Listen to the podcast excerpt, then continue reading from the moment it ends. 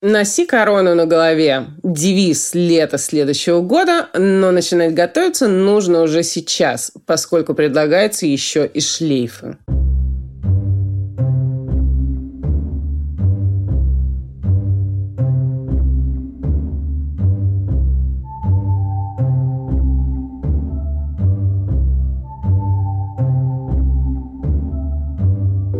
Здравствуйте, друзья! С вами Катя Штерн, подкаст «Мышьяка кружева». И сегодня поболтаем про забавные в чем-то, про такие полудетские символы, пароли на вход, можно сказать, на следующее лето. Будем говорить про бабочек, про короны и про шлейфы. Корона имеется в виду не та, которая сейчас, а корона в буквальном смысле, хотя вполне вероятно, одной без другой и не было бы. Что до бабочек, то куда ни ткни, ведется рассказ о бабочке как символе перерождения, мол, из куколки нечто фантастически красивое, такое порхающее и невесомое. Ну и для людей, знакомых с историей моды, бабочки – это прямая отсылка к Эльзе Скиапарелли, к Дали и к сюрреализму.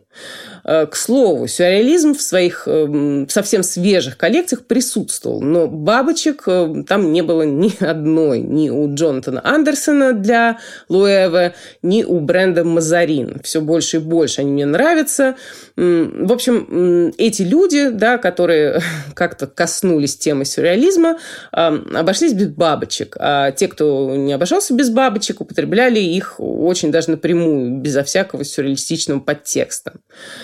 Эм, так что бабочки эти относят нас скорее не к Скепарелли с Дали, а к Кристине Агилерии э, времен премии Грэмми 2000 года. Она тогда выиграла номинацию Best New Artist и сообщала кому-то, видимо, да, о победе по телефону. Телефон такой огромный, э, раскладушка такая с антенной. Помните вообще такое?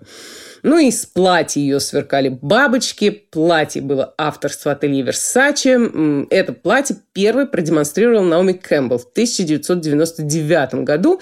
И не на показе вовсе ателье Версаче, как написано абсолютно везде, а на вечеринке The Beers Versace Diamonds Are Forever в Лондоне.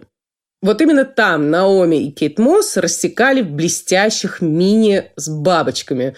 Э, просто у Кейт Мосс бабочка находится на спине, и ее не видно на всех практически фотографиях. Да? Ну, это как раз платье Кейт Мосс продается сейчас на одном из винтажных сайтов. Стоит оно 88 тысяч долларов. Э, платье находится в, в Оклахоме, по-моему, и доставка составляет 110 долларов, что, в общем-то, по сравнению с общей ценой абсолютно ерунда да. Ну и на той самой вечеринке The Beers принц Чарльз, у которого первая жена уже погибла, а на второй он еще не женился, строил глазки абсолютно всем. Кэтрин Зита Джонс, э, Донателли Версаче, своему однофамильцу, певцу Принцу. А вот на показе, про который все пишут, да, что якобы платье оттуда, показ сезона весна-лето 1999 года, бабочек, опять же, не было. Вот ни одной. То есть там коллекция вообще не про бабочек. И это, кстати, очень хороший был показ, э, коллекция с идеей некого, как бы сказать, чистокола, да, таких узких полосок из разных материалов. Э, полоски эти уложены либо в полотна, да, и тогда полотна приобретают какую-то невероятно играющую поверхность. Э, либо вот эти самые полоски нагло торчат по э, каким-то фигурным линиям изделий. При этом вот если эти полоски прозрачны, то их сначала даже и не видно, и вдруг они становятся видны и похоже на плавник какой-то диковинной рыбы или на хребет орнитопода. Последняя четверть э, вот этой самой коллекции – это голые платья. И мне очень понравилось платье с чьими-то следами на попе, возможно, тоже какого-то тиранозавра. Э, вообще похоже, что вот коллекция «Весна-лето» 1999 года от Ильи Версачи, она была еще сделана по следам самого Джани Версачи. По его наработкам, а вот бабочки, да, из э, блестящих камушков того же 1999 года для компании De Beers, для э, представлений в рамках мероприятия компании De Beers, это уже целиком Donatello Versace. То есть бабочки сияют, но все это как-то сильно проще, да, вот прямо как сейчас. бабочки и бабочки, да. Но, как я уже сказала, бабочки везде, и следующим летом без них будет просто неприлично, потому что у нас превращение и перерождение раз и увлечение эстетикой Y2K 2, да, то есть тот самый эстетикой э, конца 90-х, начала нулевых, ну и по поводу перерождения. Вот э, в этом взрослом, красивом состоянии, которое всем так нравится, бабочки живут совсем-совсем недолго. В среднем около двух недель. Э, некоторые бабочки в стадии куколки, находясь, э, могут провести в этом состоянии куда дольше, куда больше времени. Да, и в этой же стадии внутри этой самой куколки и происходят, э, пожалуй, самые удивительные да, процессы действительно превращение. Но судя по тому, что я о них прочитала, в общем, они такие малоэстетичные. Метаморфоз э, – глубокое преобразование формы либо структуры, в процессе которого личинка превращается во взрослую особь. Э, ну и вот на этом красивом слове метаморфоз можно и остановиться, а про распад внутренних органов и создание новых тканей даже и не читать. Хотя все это и захватывающе. Сравним же двух людей, которые мы уже упоминали, которых мы уже упоминали, в чьих работах бабочки занимают существенное место.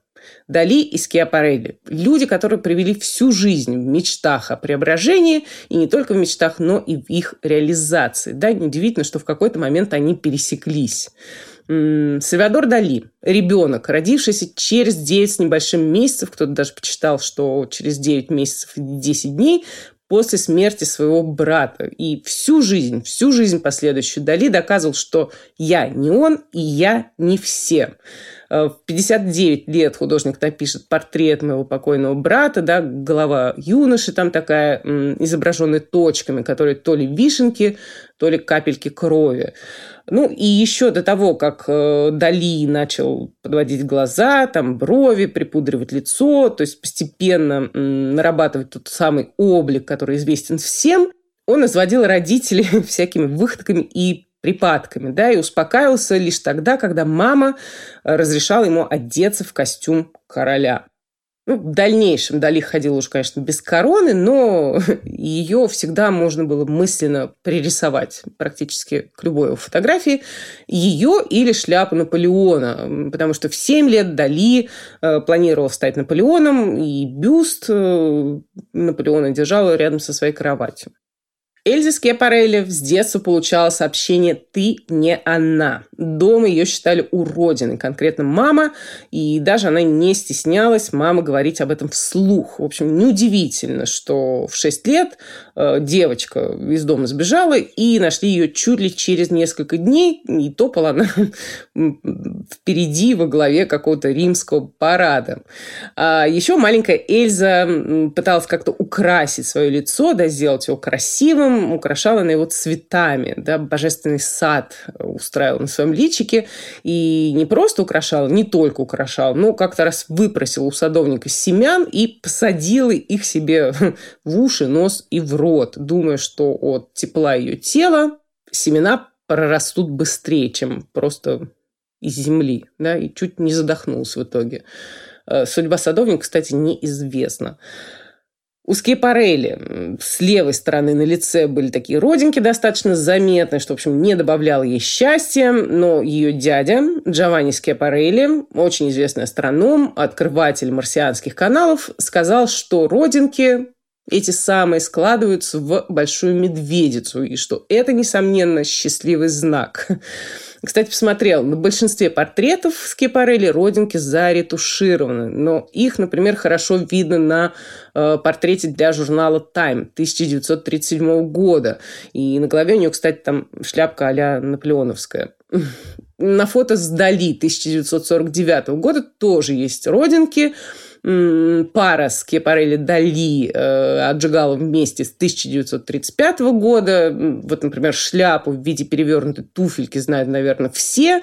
И по воспоминаниям Эльзы носила ее лишь одна женщина, осмеливалась которая, да, Дейзи Феллоус, смелая, э, экстравагантная аристократка, да. А вот другую шляпку в виде бараньей котлетки с косточкой э, Скипарель носила уже сама. Там еще, знаете, такая белая штучка, вот как эм, имитация фигурно вырезанной бумаги, чтобы, чтобы ножку было удобнее держать, да про коллекцию с бабочками 1937 года дом Скипарелли. Э, не нашла, чтобы Дали вот непосредственно принимал участие.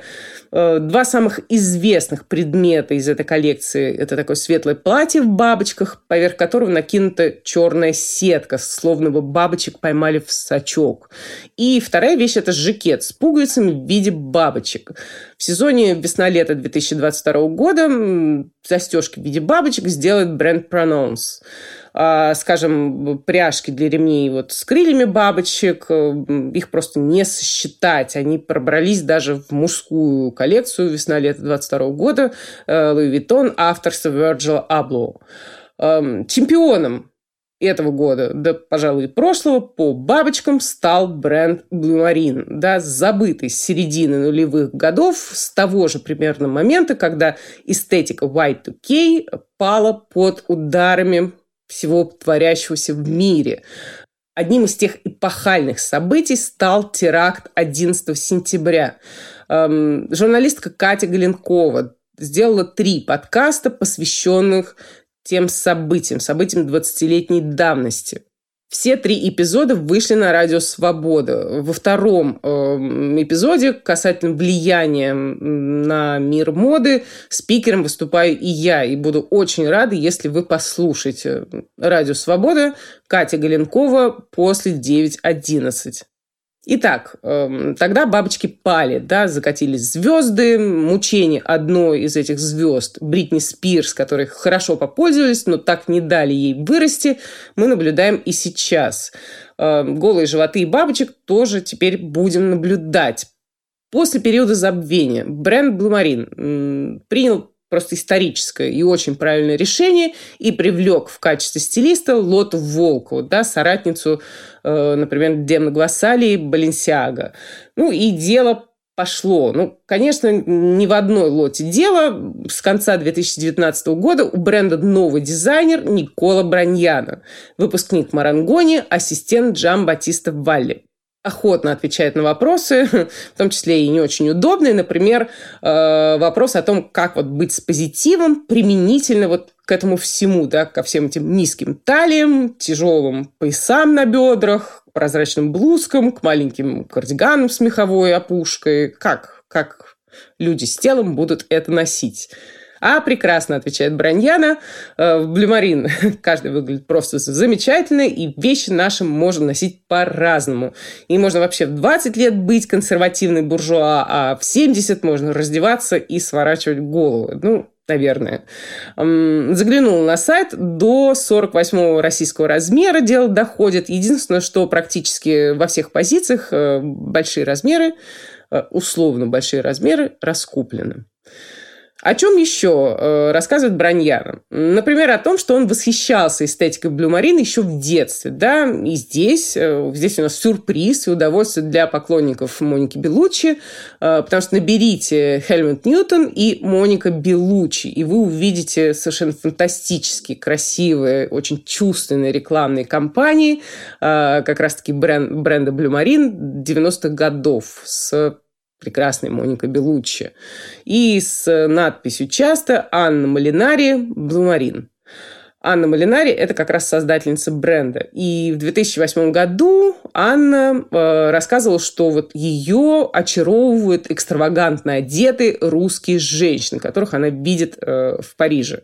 Ну, и слово «new money» там еще прозвучало, новые деньги. Ну, и в 2008, наверное, вот они лишь и составляли таких преданных клиентов дома.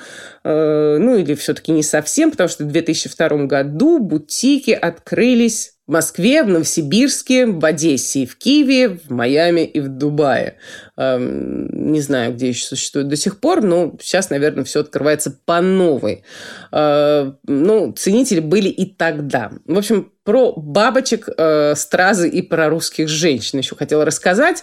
Где-то в интервью Анна Малинари упомянула, что постоянно учится, да, вот э, бакалавр в истории искусства она получила в 2004 году, что ли, а еще, что она восхищается и вдохновляется работами художника Джованни Балдини. Ну, я тоже решила вдохновиться, и среди красавиц э, с цветами на корсажах нашла, в общем, весьма интересную особу, княгиню Катерину Радзивилл. Не единожды ее художник э, изображал. Княгиня, княгиня Радзивилл, э, польско-русского происхождения, всю жизнь считала себя русской, а ее все вокруг считали авантюристкой. И, в общем, не зря. Э, помните сериал «Сплетница», да? Там некто неизвестный, некто анонимный вскрывает э, изнанку жизни верхнего Истсайда, да, и весь сериал выясняет, кто, кто это делает. Ну и прототипом сплетницы можно считать ту самую Катерину Радзивилл, потому что очевидно, что ей было скучно по жизни, вышла она замуж, переехала в Берлин, э, родила семерых детей, но как-то ее это все не отвлекло. Э, поэтому Катерина сначала писала статьи, также анонимные, в виде писем некоего графа Павла Васильева, обо всяких интересных подробностей из жизни знати, да, местной. Подробности, очевидно, реальные были, потому что все были в шоке.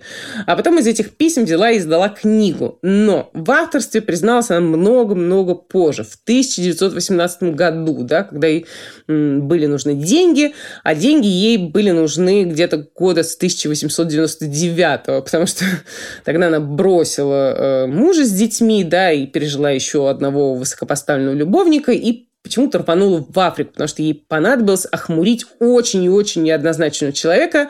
А, звали этого человека Сесил Ротс. А, это был богач, политик и расист. Да? И знаете, какую компанию он основал? Компанию De Beers. Да? И вот точно так же, как королева Виктория общалась с Сесилом Ротсом, например, известных их беседа, что вот она спросила, вот э, говорят, что вы ненавидите женщин, на что Ротс ей ответил, ну что вы там конечно, ненавижу, но вот вас люблю. Да, и точно так же, как когда-то королева Виктория общалась с Сесилом Ротсом, э, точно так же принц Чарльз э, спустя время ходит на вечеринки компании De Beers. Э, компания, мягко говоря, с бурной историей. Радзивилл, Катерина Радзивилл. В общем, как-то у нее получилось все-таки в итоге втереться в доверие к Роцу, но не полностью, как покажет э, последующие события. Закрутила на параллельно какой-то еще другой роман, забеременела, еще одного ребенка родила. В общем, в итоге, находясь в очень э, прискорбном финансовом положении, подделала чеки как раз от имени Ротса. И усилиями Ротса и его адвокатов была посажена в тюрьму на два года. Э, но там провела не весь срок, а хотя бы 16 месяцев, да. Эм, ну, вообще она была дама с фантазией. Вот, например, э, когда ее сына от первого брака, от первого мужа тоже надо было как-то избавить от долгов, она пыталась выручить ребенка и обвинила какой-то лондонский отель в краже несуществующего ожерелья. Ну, еще раз она выходила замуж, написала еще кучу книг, да, и наш Валентин Пикуль посвятил ей аж рассказ «Дама из готского альманаха», где вел речь о наследственности, потому что тетя Катерина Радзивилл, Эвелина Ганская, очень интересным образом вышла замуж за Бальзака под конец его жизни. В общем, Пикуль много сделал выводов из этого события. К чему это все? Да? Не смотрите на все эти розы и бабочек и украшения свысока, да? а, такую намеренно женственную эстетику, потому что вон какие глубокие у этой эстетики интересные корни. Не зря Никола Браньянок сказал, что его Блумарин грязнее, стервозней и развратней. Прям угадал. Э, и бабочек они там отрабатывают просто по полной, вывязывают на груди, вырезают из э, кожи, да, на брюках, э, вот в области передних карманов, да, где у всех сейчас дырки просто, да, у Блумарин там бабочки. Ну и давайте посмотрим, что у остальных, да, насчет бабочек. Вот, например, Джилл Сандер, коллекция осень-зима 21 года, какая-то удивительно пестрая для бренда коллекция. И один из принтов – это как раз черно-белые бабочки. Ну и с тех пор, кстати, так и пошло. Еще две женских коллекции было с того момента, да, Resort и весна-лето 22 года, и там просто принт на принте и принтом погоняет. А, возник аж принт огурец. В общем, слегка все это неузнаваемо, но посмотрим. Черно-белые же бабочки возникли у бренда Дженни тоже в зимней коллекции на 21 год, и было этих бабочек столь много, что получились уже не бабочки, а фильм Хичкока «Птицы», только в новом прочтении. В общем, такое жутковатенькое немножко впечатление. Но это было даже не самым страшным э, из показанного, потому что вот бабочки «Мертвая голова» у Undercover гораздо сильнее. Э, помните плакат «Молчание ягнят» э, с лицом э, Кларисы Сталин Старлинг и с бабочкой у нее поперек рта. Ну, если вы помните, то там в фильме тоже речь шла о преображении, о преображении человека с собакой и с подвалом. Но вернемся к вещам посветлее. Очень понравилась коллекция Discord э, весна-лето 22 года с той же идеей бабочковости. Эм, там правда, подразумевается фея Тинкер Белл из сказки про Питера Пена. А, ну и чтобы было понятнее, пацанам там приделали крылья за спину. Я такие крылья делала сыну. Детский сад. А, до сих пор помню. Но помимо просто крыльев и в мужской, и в женских э, частях коллекции дизайнеры сымитировали вот чешуйчатую структуру этих самых крыльев. Да? Это первое. И ввели такие полупрозрачные слои, которые тоже наводят на мысль о крыльях бабочки, вот если смотреть на них на просвет. И промелькнули люди в коронах. Э, вот не могу сказать, что каких только корон в сезоне весна-лето 22 года не было. Нет, все-таки их количество ограничено, но выбор, знаете ли, есть. У тех же Discord короны проволочные. Родители, скоро Новый год, и хочу обратить ваше внимание, чтобы вы как-то сохранили схему, чтобы потом не метаться. А, короны потеплее, чем проволочные, с козырьком, были у Бербери. Бевза. Короны тряпичные, контрастные по отношению к остальному образу, скажем, желтые с белым комплектом. Очень даже эффектно. Симон Роша. Корона со стразами. У Дольче Габбана корона просто для коронации. Наконец-то пришел их черед. Артур Арбессер. Просто картонная такая длиннозубая корона. Э, в общем, не можешь смирить, смирить корону, надень ее на голову. Будь как Сальвадор Дали. Ну и к вопросу о коронации и подобающем для нее одеянии. Вот помните, все смеялись над платьями с красных дорожек, мол, не меняется все десятилетиями, одни и те же платья, одни и те же шлейфы. Так вот, вы смеялись, а шлейфы идут к вам минималистичные можем смотреть у бренда Prada, шлейфы побогаче с драпировкой у Джонатана Андерсона в Луэве. В общем, хватит смеяться, пора учиться ходить со шлейфом. Ну и, друзья, уже анонсировал, но напомню еще раз, в эту субботу, 9 октября, читаю лекцию в рамках деловой программы St. Petersburg Fashion Week в 4 часа дня, и буду рада видеть абсолютно всех. Пожалуйста, приходите. Все, убегаю собираться. Услышимся.